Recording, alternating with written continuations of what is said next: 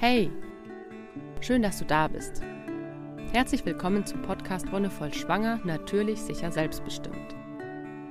Mein Name ist Petra und ich freue mich, dass du heute dabei bist. Heute geht es um die Wichtigkeit von positiver Bestärkung bzw. positiven Geschichten, mit denen du dich umgibst und auch ein bisschen darum, ob du bereit bist für eine Schwangerschaft, wie du das an deinem emotionalen Zustand auch herausfinden kannst. Denn was ich schon häufiger gefragt wurde, war, ja, wie schaffe ich es denn, mich positiv auf etwas einzustimmen oder mir selbst positive Gefühle zu verschaffen, wenn ich nur von Negativen umgeben bin?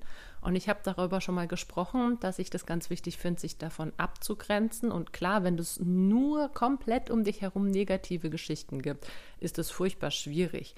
Aber es gibt einige Bücher, in denen auch positive Geburtserlebnisse beschrieben sind. Oder auch im Internet gibt es Foren und Geschichten, wo man sich doch, denke ich, ein bisschen Mut auch anlesen kann.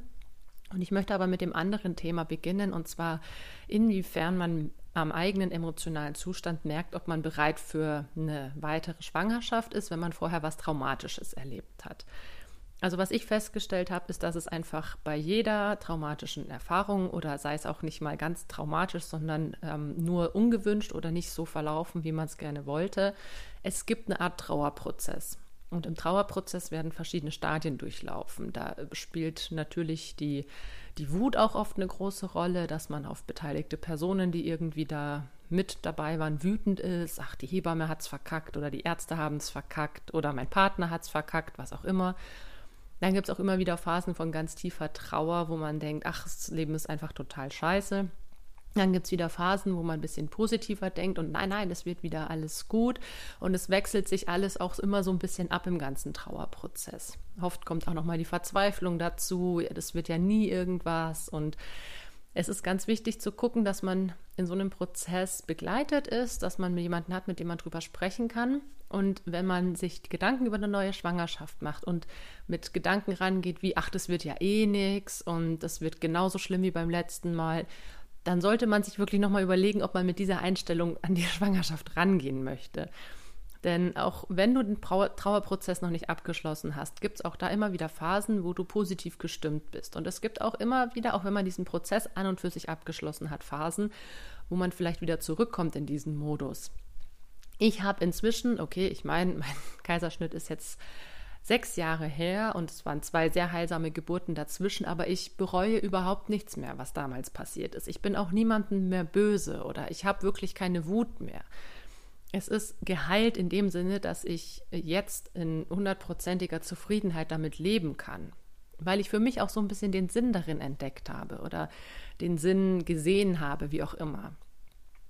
Wenn du für dich merkst, du versuchst dich mit positiven Geschichten zu umgeben und merkst aber, dass da vielleicht auch ganz viel Wut oder Traurigkeit aufkommt, auch warum haben all die anderen Frauen irgendwie schöne Schwangerschaften und schöne Geburten, warum kann ich das nicht haben, dann kann das auch ein ganz deutliches Zeichen dafür sein, dass du vielleicht gerade nicht in der richtigen Verfassung bist, dass du gerade an einem schwierigen Punkt in deinem Trauerprozess oder in deinem Verarbeitungsprozess ist. Sagen wir Verarbeitungsprozess.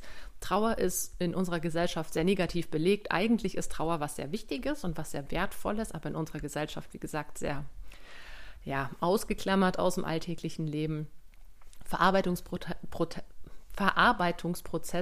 Verarbeitungsprozess finde ich eigentlich auch ganz wichtig und richtig als Wort. Und ich habe es immer wieder gemerkt, dass Frauen in dieser Position sind, dass sie sagen, ach ja, nee, und jetzt will ich nochmal schwanger werden und ich, diesmal mache ich alles anders und ich versuche gleich, mich nur mit Positiven zu umgeben und dann aber merken, boah, dieses Positive können sie gar nicht für sich annehmen. Und wenn du das für dich auch merkst, ist es ein ganz klares Zeichen, dass du vielleicht noch irgendwas anderes erst bearbeiten musst. Irgendwas anderes, was tief in dir liegt, was vielleicht ganz subtil ist, was noch nicht zum Vorschein gekommen ist, was noch in dir arbeitet und was du vielleicht mit jemand anderem auch bearbeiten solltest. Das muss nicht unbedingt eine professionelle, weiß ich nicht, ähm, Psychotherapeutin oder Psychotherapeut sein oder sowas, sondern das reicht meistens schon klärende Gespräche mit den beteiligten Personen zu haben oder mit einer vertrauten Person zu haben. Mit einer Hebamme, die dich begleitet hat, die du gut kennst, die dir da vielleicht auch nochmal Feedback geben kann oder eben auch mit deinem Partner oder deiner Partnerin, je nachdem. Ganz wichtig finde ich, dass man sich nicht abschrecken lässt. Es gibt immer wieder Phasen und Situationen, wo man das, was man liest oder was man hört, vielleicht ein bisschen sensibler aufnimmt und vielleicht ein bisschen extremer reagiert. Und es gibt immer wieder Phasen, wo das anders ist. Und gerade wenn eine traumatische oder nicht so schöne Geburt noch nicht so lange zurückliegt, dann gibt es auch immer wieder im, im Verlauf solche, solche Phasen. Das habe ich ja selber bei meinem zweiten und bei meinem dritten Kind auch gemerkt, dass ich auch immer wieder in die Situation gekommen bin, okay, was ist, wenn ich wieder in der Klinik lande? Schaffe ich es dann dieses Mal, mich da irgendwie von meinen Vorurteilen frei zu sagen? Schaffe ich es, meinen Kopf klar zu kriegen? Und dann war aber diese andere Stimme in mir, die gesagt hat, es wird alles gut. Und das ist das, denke ich, der Knackpunkt, dass diese Stimme da ist und dass sie gehört wird. Es wird alles gut. Es ist total egal, ob das äh, eine ganz leise Stimme ist oder eine ganz laute Stimme ist, solange du sie hören kannst, hör auf sie. Und wenn sie noch so leise ist, dann versuch ganz genau zuzuhören. Es wird alles gut. Vertrau dieser Stimme, die da in dir ist. Und wenn du das Vertrauen nicht hast und wenn du diese Stimme vielleicht gar nicht hast, dann ist es wirklich nochmal ein Schritt zu sagen, okay, ich gehe da wirklich nochmal in die Bearbeitung und ich versuche mir durch Momente in meinem Leben, in denen ich Vertrauen gewinnen kann und in denen ich sehe, dass es alles gut ist, mich darin zu bestärken. Und das ist auch eine ganz schöne Sache, die man auch zu zweit machen kann. Wenn du weißt, okay, ich schaffe das alleine eher schwierig, such dir einen guten Freund, eine gute Freundin, Partner, Partnerin oder wen auch immer, irgendeine Person, die dich darin begleitet die dir vielleicht immer wieder aufzeigt, hey, das war gerade eine, eine sehr, sehr wertvolle Situation, eine sehr positive Situation, in der man diese positiven Gefühle auch wirklich wahrnehmen und spüren sollte. Und manchmal sind wir selbst dazu nicht so ganz in der Lage, manchmal fällt uns das sehr schwer, aber wenn wir von außen diesen Impuls bekommen, hey, was ist da gerade passiert, ist doch großartig. Und sei es jetzt halt irgendwie nur, dass man mit einem, weiß ich nicht, in der Arbeit irgendwie was Tolles geschafft hat oder in der Beziehung einen guten Schritt weitergekommen ist oder auch in der Bearbeitung der eigenen Gefühle.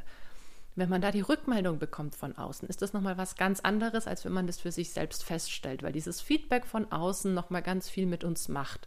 Das gleicht so dieses Fremdbild, also dass das von außen kommt, mit dem eigenen Bild, mit dem Selbst Selbstbild ab.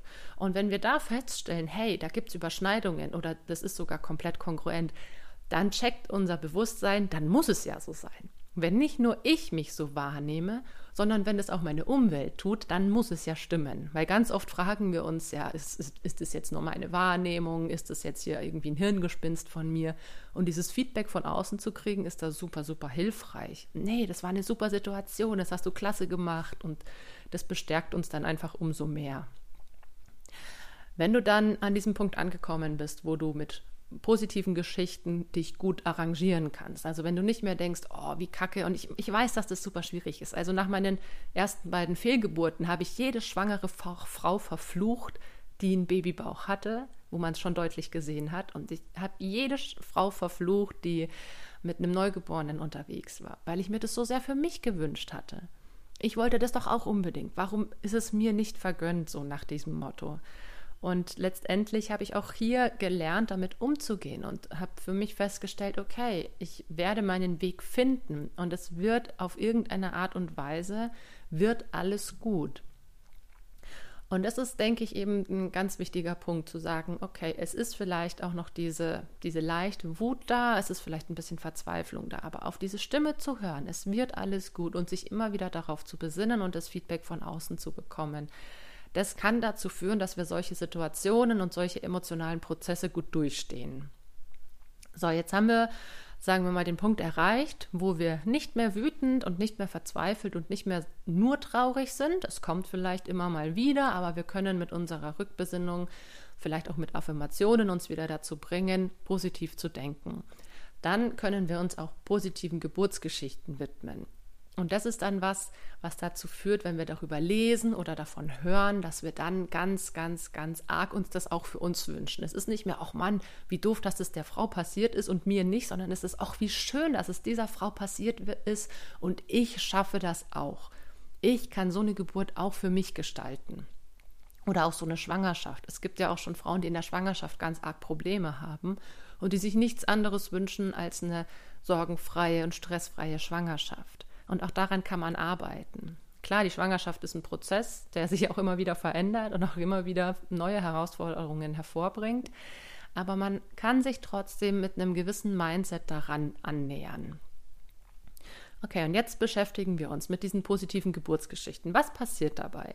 Das ist eigentlich ganz spannend, denn das, was wir von positiven Geschichten lesen oder hören, das schafft ein gewisses Bild in unserem Kopf, wie Geburt sein kann. Und das Problematische in unserer Gesellschaft ist, dass Geburt fast immer als irgendwas ekliges, schmerzhaftes, ganz, ganz, ganz Außergewöhnliches natürlich schon auch, aber häufig in einem negativen Sinne außergewöhnlich, dass es eine Grenzerfahrung ist, dass die Frauen komplett erschöpft und todmüde sind und nur noch am Fluchen und so weiter.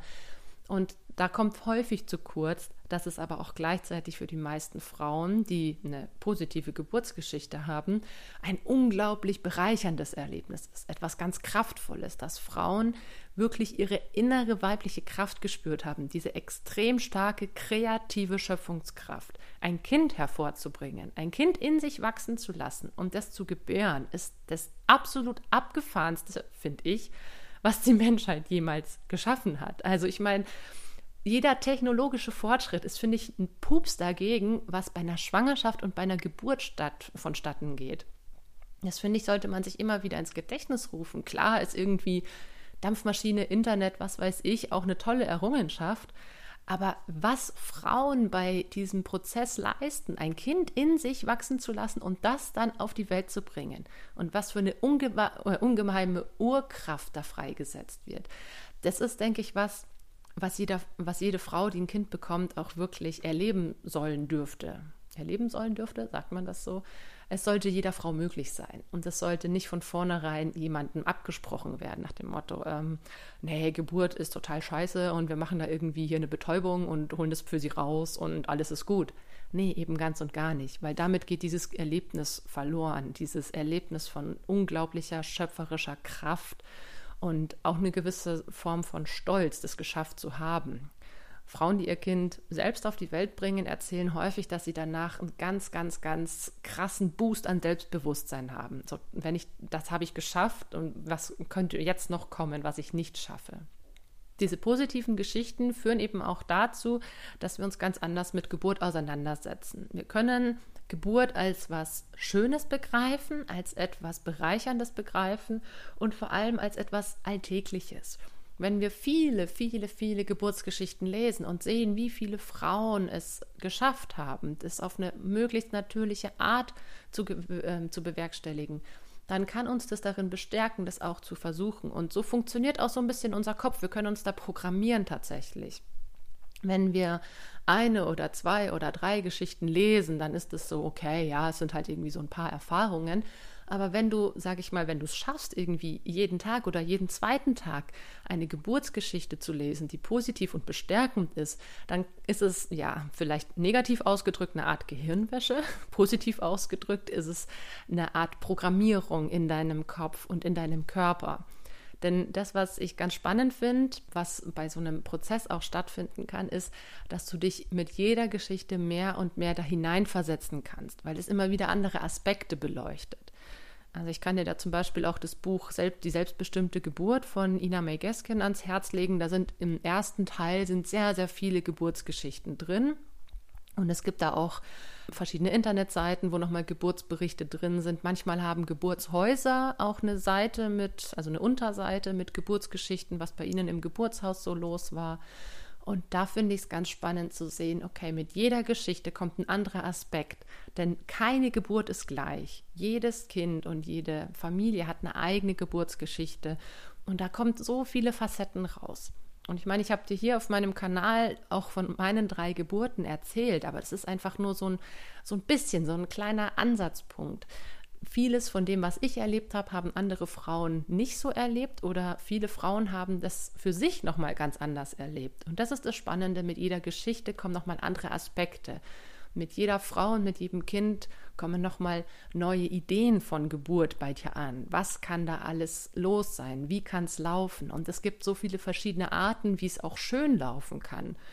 Ich meine, ich hatte jetzt meine zwei Spontangeburten im Geburtshaus und zu Hause. Und es gibt aber auch viele Frauen, die es schaffen, in der Klinik eine schöne und selbstbestimmte Geburt zu gestalten. Und wenn es für dich auch eher die Klinik wird, ist es natürlich auch schön, sich solche Geschichten durchzulesen. Wie kann ich das in der Klinik ähm, bewerkstelligen und gewährleisten? Und mit jeder Geschichte kriegst du immer mehr und mehr und mehr eine Idee. Das kannst du dir wirklich vorstellen, irgendwie äh, wie so eine Pizza. Also dieses Bild, dass du bist der Teig Du bist einfach nur Teig. Und mit der ersten Geschichte kommt irgendwie so die Tomatenpampe drauf. Mit der zweiten Geschichte kommen irgendwie Pilze drauf. Mit der dritten Geschichte kommen Artischocken drauf. Mit der vierten Geschichte kommen Zwiebeln drauf. Alles, was du irgendwie geil findest. Dann kommen irgendwann noch Gewürze dazu. Dann kommt irgendwann der Käse drauf. Und erst wenn du wirklich so alle Geschichten, die du so erreichen kannst, gelesen hast, hast du diese unendlich geile Pizza vor dir liegen, die ein Geburtserlebnis für dich ausmachen kann. Du nimmst ja von allem so ein bisschen was, ne? von allem, was du so mitbekommst, nimmst du das, was, was dich anspricht. Und das ist ja das Spannende. Es gibt viele Geburtsgeschichten, die mm, ja überraschend sind, die Sachen zu, zutage bringen, die du dir vielleicht vorher gar nicht vorstellen konntest. So, dass Frauen nach einer Notsektion irgendwie eine wunderschöne Wassergeburt haben. Oder dass Frauen, die Zwillinge erwarten, wo es hieß, das muss man sowieso mit Kaiserschnitt machen, dass die spontan entbinden können und dass das eine sehr, sehr schöne Erfahrung sein kann. Und klar gibt es immer wieder auch negative Geschichten. Und leider ist es in unserer Gesellschaft auch immer noch so, dass die meisten Geburten als nicht so wunderschön wahrgenommen werden. Teilweise eben auch als traumatisierend oder als schockierend zumindest. Das ist leider noch der überwiegende Teil. Und es ist auch noch ein bisschen verbreiteter in den Medien. Also auch gerade, wenn wieder irgendwo in einem, bei einer Geburt was schiefgelaufen ist oder sowas, dann, dann wollen die Leute natürlich auch darüber sprechen. Und es ist auch ihr gutes Recht, darüber zu sprechen und das loszuwerden. Es ist super wichtig. Aber für dich ist es dann wichtig, in dem Moment zu sagen, okay, jetzt gerade ist nicht der Zeitpunkt, um mich damit auseinanderzusetzen. Jetzt gerade suche ich nach was Bestärkendem. Irgendwann anders kann ich vielleicht auch mit solchen Leuten in Kontakt treten. Vielleicht habe ich selber irgendwie eine heilsame Erfahrung bei der zweiten oder dritten Geburt und kann dann auch viel besser mit sowas umgehen. Gerade das Thema Gewalt unter der Geburt ist natürlich was, was auch ganz, ganz tief sitzt. Und das ist was, was man aber unbedingt ausklammern sollte, wenn man sich versucht, auf eine positive Geburt einzustellen. Also, wie gesagt, du kannst dich da programmieren, du kannst dir mit jeder Geburtsgeschichte neue Impulse holen. Und vor allem ist es was, wo du dir selbst auch was rausziehen kannst. Sei es jetzt an Affirmationen, ich vertraue meinem Körper, das ist, finde ich, die wichtigste Affirmation, dieses Vertrauen herzustellen. Oder alles wird gut. Ich vertraue nicht nur meinem Körper, ich vertraue sozusagen dem Universum, ich vertraue auch meinem Kind. Und es gibt da ganz viele verschiedene Formulierungen, die du dann für dich auch immer wieder rezitieren kannst oder immer wieder auch in Momenten, wo du vielleicht zweifelst, dir ins Gedächtnis rufen kannst. Wenn jetzt dein Kind irgendwie sich dauernd hin und her dreht, also du spürst es oder du bist vielleicht beim Ultraschall und mal liegt so, mal liegt so oder wenn du bei der Hebamme bist und sie tastet, dann hilft zum Beispiel auch die Affirmation, mein Kind liegt so, wie es liegt, genau richtig. Also mein Kind wird die richtige Position finden, in der es geboren werden möchte. Mein Kind weiß, wie es liegen will. Und auch sowas ist, ist ganz schwer, weil uns wird natürlich immer gesagt, ja, wenn das Kind so liegt, ist es falsch, und wenn es so liegt, ist es falsch, und wenn es so liegt, ist es falsch. Aber da eben ins Vertrauen zu gehen und den Fokus aufs Positive zu richten. Das ist da auch nochmal ganz super wichtig, weil in unserem Kopf kann tatsächlich die Kraft der Gedanken auch ganz viel hervorrufen.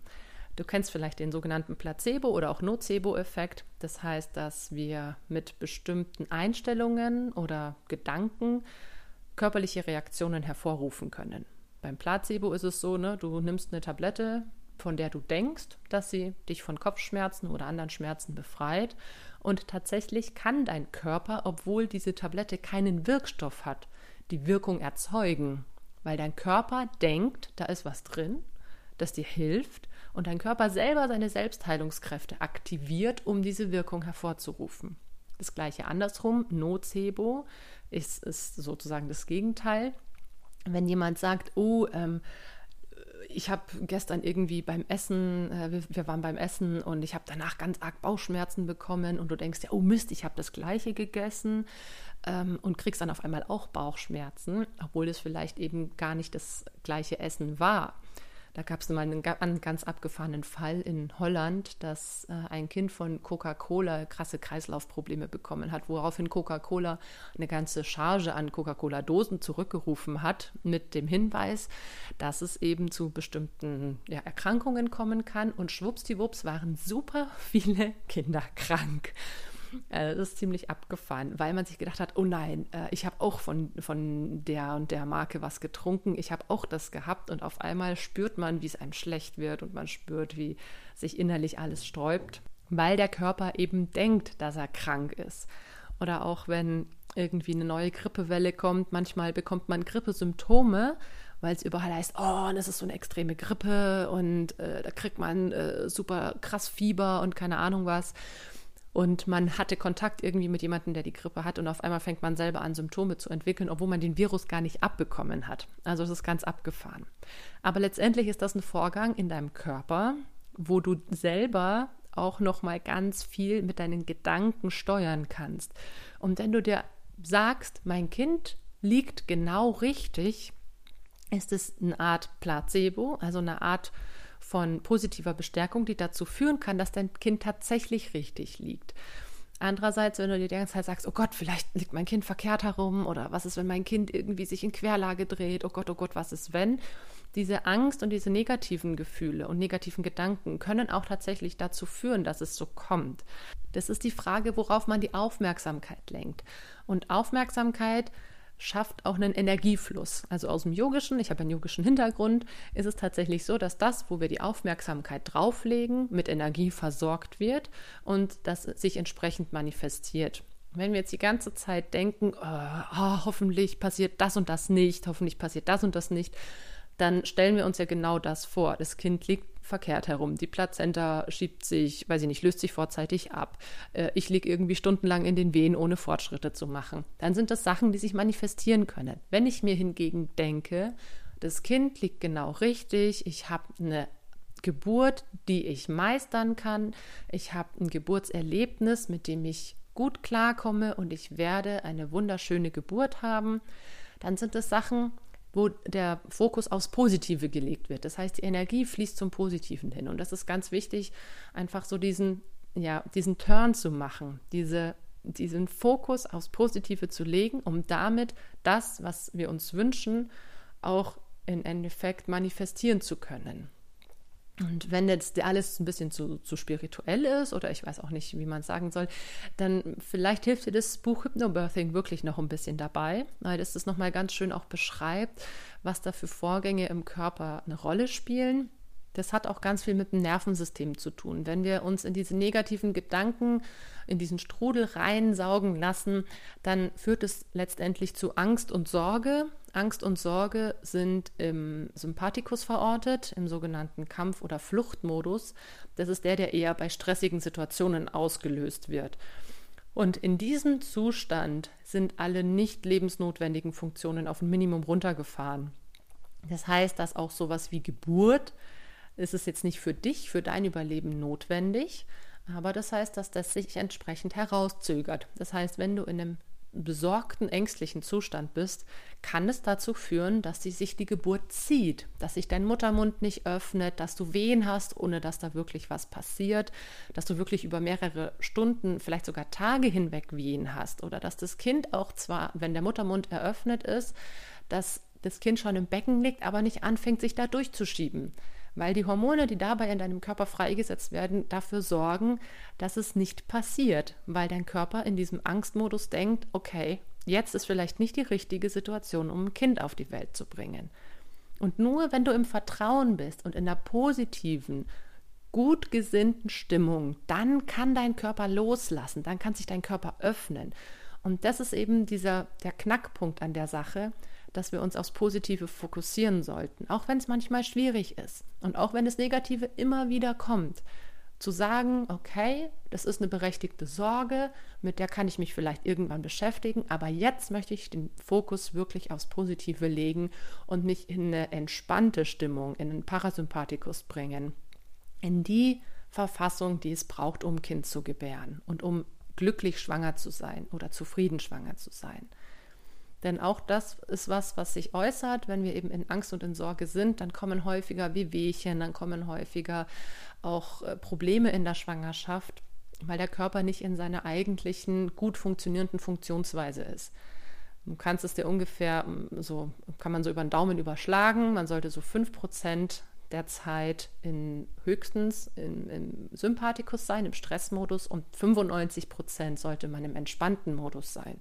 Denn in diesem entspannten Modus hast du den besten Zugriff auf deine Körperfunktionen, auf, dein, ähm, auf, auf die wirklich gute Art und Weise, wie dein Körper funktioniert, was Verdauung und was Versorgung angeht. Und in diesem 5% Stressmodus ist das eben nicht gewährleistet.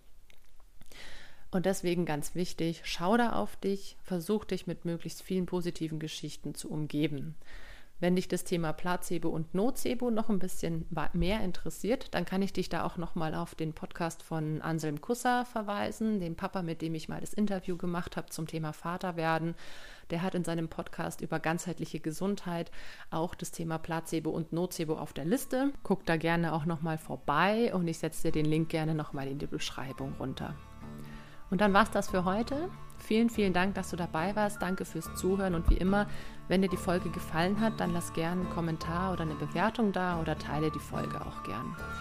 Ich wünsche dir, dass du in eine positive Stimmung kommst und das Positive verstärken kannst. Und wir hören uns dann in ein paar Wochen wieder. Bis dahin wünsche ich dir alles Gute und noch einen wonnevollen Tag.